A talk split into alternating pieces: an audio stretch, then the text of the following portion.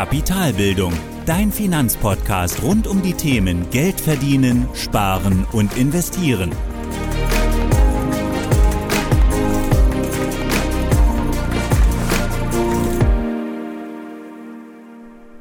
Hallo und willkommen zu einer weiteren Folge meines Podcasts. Ich bin Thorsten von Kapitalbildung und heute sprechen wir über deinen Umgang mit finanziellen Altlasten. Dabei geht es im ersten Schritt einmal um Altverträge, also unvorteilhafte Finanzprodukte und damit im Prinzip um die Klassiker Bausparvertrag, kapitalbildende Lebensversicherung, private Rentenversicherung und so weiter. Des Weiteren sprechen wir dann noch über sogenannte Depotleichen, also Aktien und Anleihen in deinem Depot, die scheinbar nicht mehr zu retten sind, die seit Jahren im Minus sind, aber auch nochmal über aktive Fonds. Dann lass uns direkt starten mit dem heutigen Thema und wir schauen zuerst einmal auf die Psychologie des Verlustes und auf das Thema ganz allgemein. Also, klar ist, jeder Fehler der Vergangenheit, der mit Finanzen zu tun hat, kostet dich heute Geld. Und daher ist es eben auch so schwer, vielleicht diese Fehler sich einzugestehen. Einzugestehen, dass man einen Verlust hinnehmen muss. Und die Angst vor einem Verlust heißt in, dieser, in der Wissenschaft Verlustaversion. Und damit beschreibt man eben die typische Psychologie eines Menschen, den Verlust einer vorhandenen Sache höher zu gewichten als den Zugewinn. Also ganz praktisches Beispiel, du ärgerst dich wahrscheinlich mehr über 1000 Euro zu verlieren, als du dich darüber freust, 1000 Euro zu gewinnen. Und das bedeutet aber eben nicht, dass du deswegen den Fehler vor dir selbst verstecken solltest oder ihn nicht zugeben solltest, sondern dass du eben genau das schaffst und selbst die Verantwortung für dein Tun aus der Vergangenheit übernimmst. Und so ist es nämlich auch, denn du solltest dir und deinen Fehlern die du getan hast, ähm, eben ganz klar nicht auf andere schieben. Den Bankberater vielleicht oder Freunde, die dir irgendeinen heißen Tipp gegeben haben. Völlig egal, du hast am Ende gekauft, du hast die Freigabe erteilt, du hast dich für etwas entschieden und alles, was in deinem Depot herumgeistert oder auch Verträge von Finanzprodukten, die auf deinen Namen abgeschlossen sind, all das ist deine Verantwortung. Also auch wenn du im ersten Moment ja, dir das Ganze eingestehen musst und das irgendwo auch wehtut, dass du einen Fehler gemacht hast, gestehe dir diese Fehler ein, übernimm die Verantwortung. Und sei dabei auch gar nicht so streng mit dir, weil diese Fehler sind zum einen eine große Chance, es in Zukunft besser zu machen und zum anderen ist es aber auch so, dass wir die alle gemacht haben und auch weiterhin noch machen werden. Und trau dich auch weiterhin Entscheidungen zu treffen. Also lass dich davon nicht leben, von den Fehlern aus der Vergangenheit, weil, wie gesagt, du wirst auch in Zukunft Fehler machen, auch ich werde in Zukunft Fehler machen und auch alle anderen werden ganz bestimmt in Zukunft weiterhin Fehler machen. Aber du wirst es eben in Zukunft besser machen, du wirst zumindest aus den vergangenen Fehlern lernen und vor allem wirst du in Zukunft auch durch dein, ja, durch dein besseres Grundlagenwissen über Finanzen auch deine Entscheidungen ganz klar besser ausrichten können und auf deine Bedürfnisse, auf deine Ziele ausrichten. Und du bist natürlich auch erfahrener, weil du eben genau diese Fehler gemacht hast. Und ja, mit jeder Entscheidung und jedem Fehler lernst du eben, eben auch was Neues dazu. Und keine Entscheidung zu treffen kann definitiv auch sogar schlechter sein, wenn du überlegst, dass dein Geld einfach auf dem Girokonto liegen bleibt, du also nichts entscheidest, nichts tust. Das kann sogar manchmal teurer oder ist wahrscheinlich in jedem Fall teurer als das Geld zu investieren. Was außerdem noch in Zukunft, je nachdem, wann du deine Entscheidung getroffen hast, waren die Voraussetzungen damals ganz andere. Also heute kann jeder innerhalb von einem Tag ein Direktdepot eröffnen und eine Aktie kaufen. Früher war das vielleicht gar nicht möglich. Es gab vielleicht nur den Bankberater oder zumindest war es deutlich schwieriger, das Ganze selbst umzusetzen. Und auch ETFs für die breite Masse. Die haben eben vor 10, 15 Jahren ganz anders ausgesehen. Vielleicht gab es sie damals noch gar nicht, zumindest in dem Umfang gab es sie auf jeden Fall noch nicht. Aber was auch immer der Grund war, es macht auf jeden Fall auch keinen Sinn, sich über Vergangenes zu ärgern. Du kannst es ohnehin nicht ändern, aber du kannst eben jetzt noch die Reißleine ziehen und den Fehler korrigieren. Und bevor wir jetzt zur Einschätzung kommen und auch ja, zur Auflösung von finanziellen Altlasten, will ich dir noch kurz meine Sichtweise mitgeben, denn aus der letzten Folge weißt du, dass Rat immer subjektiv ist. Und ähm, in diesem Fall ist es wohl sogar so, dass der Rat von mir noch subjektiver ist als normalerweise, weil ich einfach ein Freund von Einfachheit und Ordnung in Sachen Finanzen bin. Und ich bin ziemlich strikt, was das Auflösen sinnloser Altbestände aufgeht. Und das liegt vor allem an meinem langen Anlagehorizont. Also es macht für mich erstens keinen Sinn, in einen wertlosen Vertrag weiter einzuzahlen oder an einem schlechten Investment weiter festzuhalten, wenn ich eben noch 20, 30 Jahre ja, noch zu sparen habe, noch investieren möchte, dann kann ich mit dem Geld ganz klar ein besseres Investment finden, womit ich den jetzigen Verlust von meinem Fehler locker ausgleichen kann. Zweitens möchte ich, wie gesagt, einfache Produkte, die ich leicht verstehen kann und vor allem, die mich flexibel halten. Also keine ewig langen Laufzeiten, die mich irgendwie daran hindern, an mein Geld zu kommen, sondern ich will, wann immer ich möchte, an mein Geld kommen und selbst entscheiden, was mit meinem Geld passiert und auch in einfache Produkte investieren, die ich definitiv verstehe. Und für mich zählt dann immer, gerade bei Altlasten, bei Fehlern, wenn ich schon in der Grube sitze, dann höre ich wenigstens auf zu graben. Und ja, ich übernehme die Verantwortung, gestehe mir die Fehler ein und fange einfach von vorne an, etwas schlauer und etwas erfahrener. Das ist meine Sichtweise auf die Dinge und genau so kannst du diese Folge auch verstehen. All das, worüber wir gleich sprechen werden, kommt eben genau aus dieser Richtung. Oh, jetzt ist mein Laptop ziemlich laut. Ich hoffe, das ist nicht zu laut im Podcast, aber ich denke, das ist zu verkraften. Also, fangen wir an. Jetzt kommen wir zu den Altverträgen. Klassischerweise wäre das Bausparvertrag, kapitalbildende Lebensversicherung, private Rentenversicherung, Riester-Rente, Rürup-Rente oder wie die ganzen Verträge alle heißen. Und um all diese Verträge zu bewerten, hilft es, wieder mal auf das magische Dreieck der Geldanlage zu schauen. Also die drei Eckpunkte, die wir dort kennen aus der magischen oder vom magischen Dreieck. Sicherheit, Liquidität und Rendite. Und anhand dieser drei Eckpfeiler oder Kriterien kannst du jeden Altvertrag bewerten und schauen, ob du ihn behalten solltest oder eben nicht. Und ganz klar, pauschaler Rat von mir bei diesen Verträgen, wie auch eben schon gesagt, in der Regel lohnt sich das Besparen dieser Verträge nicht, weil sie zum einen sehr komplex sind, aber auch weil sie sehr, sehr renditeschwach sind. Aber das kannst du natürlich nur selbst prüfen und du musst am Ende auch entscheiden, ob du das Ganze weiter besparen möchtest, ob du das Produkt auflösen möchtest. Hier kommt einfach nur meine Sichtweise und meine Vorgehensweise so, wie ich es dir empfehlen würde.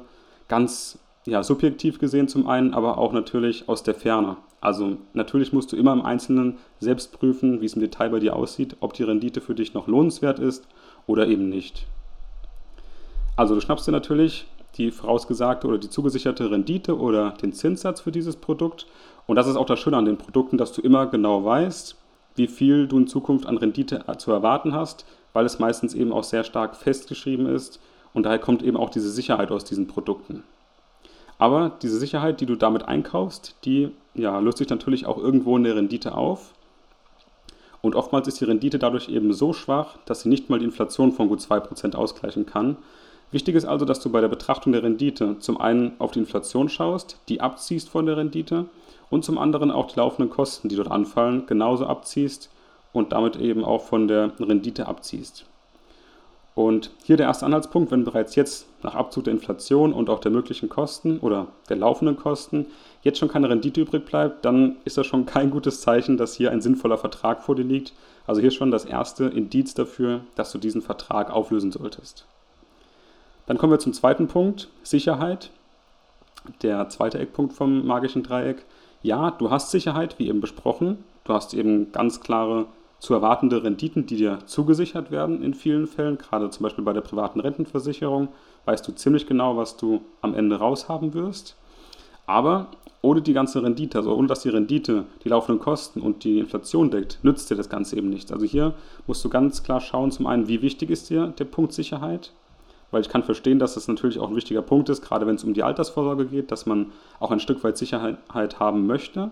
Aber das lohnt sich eben nur, wenn du dafür auch noch eine Rendite bekommst, die zumindest mal die Inflation deckt und die laufenden Kosten, dass zumindest dein Geld nicht weniger wird. Erst dann macht das Ganze Sinn aus meiner Sicht.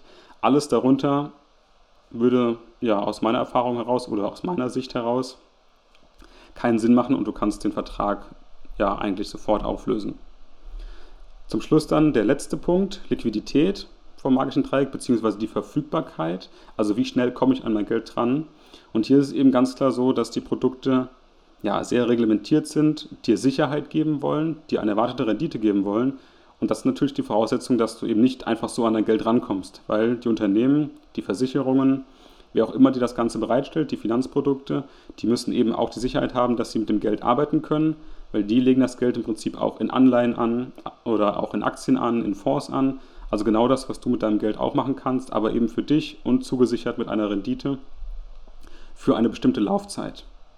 Und auch hier wieder der gleiche Punkt, die Verfügbarkeit, du kommst nicht an dein Geld dran, das Geld dann abzugeben in zusammen, ja, im Zusammenspiel mit der Sicherheit, die du hast und der schlechten Rendite, die vielleicht noch dazu kommt, da musst du dich eben fragen, ob es dir das alles wert ist, das alles in Kauf zu nehmen. Und aus meiner Sicht, Sicherheit schlägt eben nicht den Verlust an Rendite und auch die fehlende Flexibilität. Und mal ganz davon abgesehen, jetzt dass die eben auch schlecht performen, die Verträge. Sie sind eben auch so komplex, dass sie einfach so schwer zu verstehen sind, dass du gar nicht genau weißt, was dort passiert, was die vielleicht mit deinem Geld machen, wo genau die Steuerersparnisse sind, wo genau die Vorteile liegen und das alles so verklausuliert ist in diesen Verträgen, dass du völlig überfordert bist und gute Finanzprodukte sollten aus meiner Sicht leicht erklärbar sein und auch leicht verständlich sein.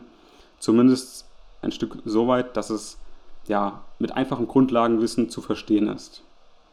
Und auch hier lass dich einfach nicht von vermeintlichen Steuerersparnissen locken, die sich ohnehin im Laufe der Zeit, auf 30 Jahre gesehen, natürlich ändern können. Also all diese Steuerreglementierungen, die wir heute haben, können sich zum einen für diese Verträge ändern, können sich aber auch sonst genauso gut für deine Anlage sonst wo ändern im Depot. Also auch die Kapitalertragssteuer, die Höhe ist natürlich nicht in Stein gemeißelt, das ist klar. Und all diese Punkte rechtfertigen aus meiner Sicht eben nicht die niedrige Rendite oder auch die hohen Kosten. Und meine persönliche Empfehlung wäre hier, wenn du eine Altlast in dieser Form entdeckt hast bei dir, versuche im ersten Schritt mal den Schaden zu begrenzen, indem du einfach erst einmal alle Einzahlungen stoppst. Und dann kannst du dir ganz in Ruhe Gedanken machen, dir das Finanzprodukt anschauen, im Detail anschauen, dir überlegen, ob du das weiter besparen möchtest, ob du es vielleicht ganz auflösen möchtest oder ob du es einfach stilllegen möchtest, was auch immer du damit machen möchtest. Und natürlich brauchst du zur Einschätzung eben auch finanzielles Grundwissen, was hoffentlich hier in diesem Podcast für dich auch ausreichend ist, dass du es zumindest grundlegend einschätzen kannst und dann entscheiden kannst, möchte ich das weiterhin besparen, möchte ich die Sparrate einfach stoppen oder möchte ich es vielleicht sogar ganz auflösen. Und dabei darfst du oder solltest du aus meiner Sicht nicht so sehr auf den Verlust schauen, gerade wenn du eben noch mehr Zeit hast in Zukunft. Also wenn du noch 15 Jahre oder mehr dein Anlagehorizont ist, beispielsweise für die Altersvorsorge, dann kannst du aus meiner Sicht alles weitere gut auflösen, ohne schlechtes Gewissen, auch Verluste hinnehmen und die dann aber mit einer besseren Anlage in Zukunft auch locker wieder ausgleichen. Das sollte funktionieren. Und wie du weißt, wie ich eben auch gesagt habe, ich bin kein Freund von ellenlangen Vergleichen bei diesen Verträgen. Sobald die Rendite nicht passt und ich nicht an mein Geld rankomme, wann ich das möchte, dann ist mir die Sicherheit, die mir da irgendwo gewährleistet wird, auch einfach nicht so viel wert. Und aus meiner Sicht ist es dann immer ganz nett, einen finanziellen Neustart zu machen, so wie ich es auch bei mir persönlich gemacht habe. Das Ganze sofort auflösen und bis das Geld dann wirklich auf deinem Konto ist, dauert es auch nochmal sechs Monate. Beispielsweise beim Bausparvertrag, bis das Ganze aufgelöst ist, bis das Geld bei dir wirklich ankommt hast du noch genug Zeit, dich finanziell weiterzubilden, dir einen Plan zu machen, Alternativen herauszusuchen und dann ganz in Ruhe zu starten, wenn das Geld bei dir auf dem Konto angekommen ist. Und hier ganz klar, aus meiner Sicht geht Flexibilität und Rendite über Sicherheit und Komplexität. Ob du es am Ende aber genauso machst, ist natürlich komplett dir überlassen. Hier ist einfach nur meine persönliche Einschätzung und so, wie ich es auch bei mir selbst gemacht habe. Und du entscheidest natürlich auch, wie du mit deinen alten Verträgen umgehen möchtest. Aber aus meiner Sicht, ich habe es gerade aufgelöst, die Verluste hingenommen und finanziell neu gestartet und fühle mich damit einfach deutlich besser. Aber wie gesagt, ob du es selbst so machst, musst du natürlich komplett alleine entscheiden. Damit kommen wir dann zu einem etwas anderen Fall von, finanziellen Altlasten, nämlich den Leichen im Depot, also den Depotleichen. Und hier reden wir jetzt nicht über Verträge, sondern über Anleihen, Einzelaktien und auch aktive Fonds. Also alles, was in deinem Depot landet. Jetzt ist natürlich die Frage, wann ist ein Depotwert eine Depotleiche? Und natürlich gibt es hier auch keine festgeschriebene Definition, aber aus meiner Sicht reden wir über eine mögliche Depotleiche, wenn sie über 50 Prozent von deinem Einstandswert im Minus ist und das bereits seit über drei Jahren, also sie lange Zeit nicht aus einem ganz, ganz starken Minus herauskommt. Und da hängt es natürlich auch davon ab, was genau dort im Minus rumhängt oder was dort so schlecht performt seit Jahren. Denn ja, damit ergeben sich eben auch andere Handlungsspielräume. Und wir fangen jetzt mal an mit der Anleihe. Und bei der Anleihe ist es eben so, wenn die Minus ist, musst du dir im Prinzip keine großen Gedanken machen, denn Anleihen laufen ja irgendwann aus. Also die haben eine bestimmte Laufzeit und wenn die Laufzeit ausgelaufen ist, dann bekommen alle Gläubiger ihr Geld zurück. Wenn das Unternehmen oder der Staat jetzt aber wirklich bankrott ist oder nicht zahlungsfähig ist, dann wird sich das Ganze ohnehin selbst auflösen nach der Laufzeit. Du bekommst zumindest einen Teil deines Geldes zurück. Wie viel das ist, liegt natürlich dann daran, wie, wer dort vielleicht in die Breche springt. Gerade bei Staaten. Vielleicht zahlt ein anderes Land oder vielleicht zahlt die Gemeinschaft für ein Land. Bei Unternehmen eher unwahrscheinlich, aber zumindest bekommst du einen Teil wieder und das Ganze löst sich auf. Hier musst du also im Prinzip nicht tätig werden, wenn du nicht möchtest.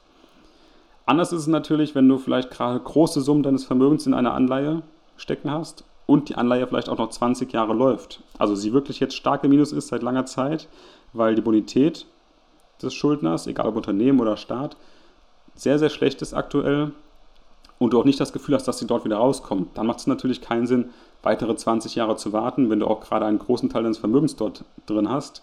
Dann macht es vielleicht auch Sinn, wirklich diesen Verlust vorzeitig zu realisieren, zu verkaufen und dann eben anderweitig zu investieren, weil 20 Jahre doch schon eine recht lange Laufzeit ist.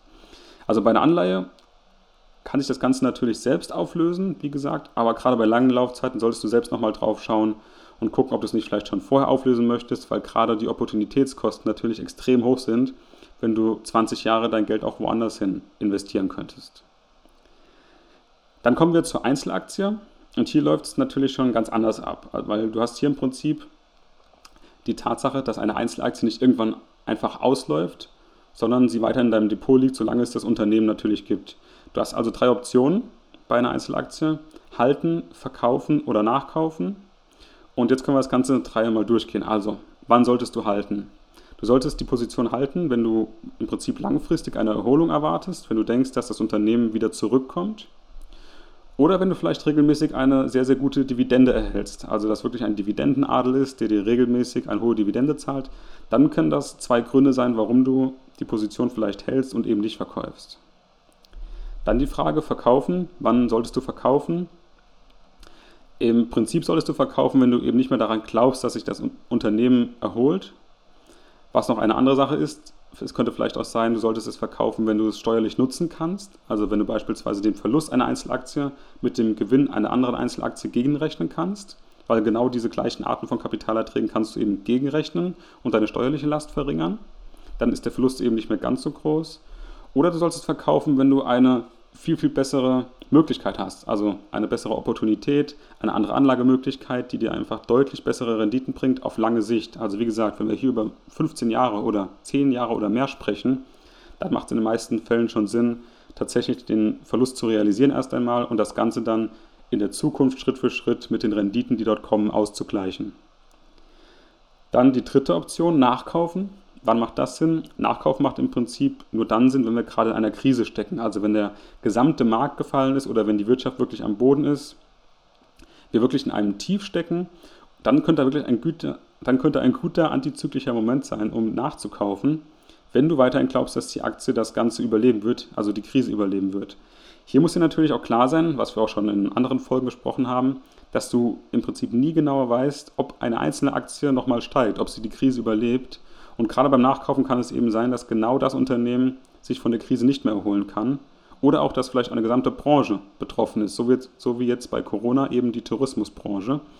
Und genau dieses Risiko, dass sich einzelne Aktien oder Unternehmen nicht wieder erholen oder auch generell stark fallen, schaltet eben ein breites Investment in einen Index aus. Also mit einem ETF auf den MSCI World müssten sich alle Unternehmen darin, über 1600, nicht mehr erholen und das ist einfach deutlich unwahrscheinlicher. Daher kannst du eben bei einer Krise deutlich einfacher und bedenkenloser bei einem breit gestreuten ETF nachkaufen als bei Einzelaktien. Aber bei Einzelaktien ist der Nachkauf tatsächlich mit, mit Bedacht zu genießen und du solltest wirklich sicher sein, dass das Unternehmen auch wirklich zurückkommt nach der Krise und auch eine realistische Chance am Markt hat. Damit kommen wir dann zur dritten Position als Depotleiche oder als mögliche Depotleiche und das sind die aktiven Fonds. Und das ist eben ein ganz besonderer Fall, weil vermutlich wirst du so einen Fonds der aktiv gemanagt wird, per Definition wird der nie eine Depotleiche sein. Also du wirst wahrscheinlich nicht erleben, dass der Wert oder dass der Fonds an sich über drei Jahre lang bei minus 50 Prozent liegt, wenn der Markt sonst wieder ordentlich performt. Also wenn sonst alle Werte wieder nach oben steigen, weil eben so viele verschiedene Anlageklassen darin sein können, auch viele verschiedene Unternehmen darin sein können. Und das streut natürlich auch, wie eben gesagt, das Risiko und damit auch die Wahrscheinlichkeit von einem gemeinsamen Absturz dieses Fonds. Und hier geht es aus meiner Sicht auch viel mehr darum, eben diesen Fonds erneut einzustufen bei dieser Geldanlage, weil du ihn vielleicht irgendwann bei deinem ja, Bankberater abgeschlossen hast. Und hier ist jetzt die Frage, wie teuer und renditestark ist dieser Fonds eigentlich? Also muss ich wirklich noch einen Fondsmanager bezahlen, um eine gute Rendite zu erhalten? Und ich denke, in Zeiten von ETFs ist das einfach nicht mehr nötig.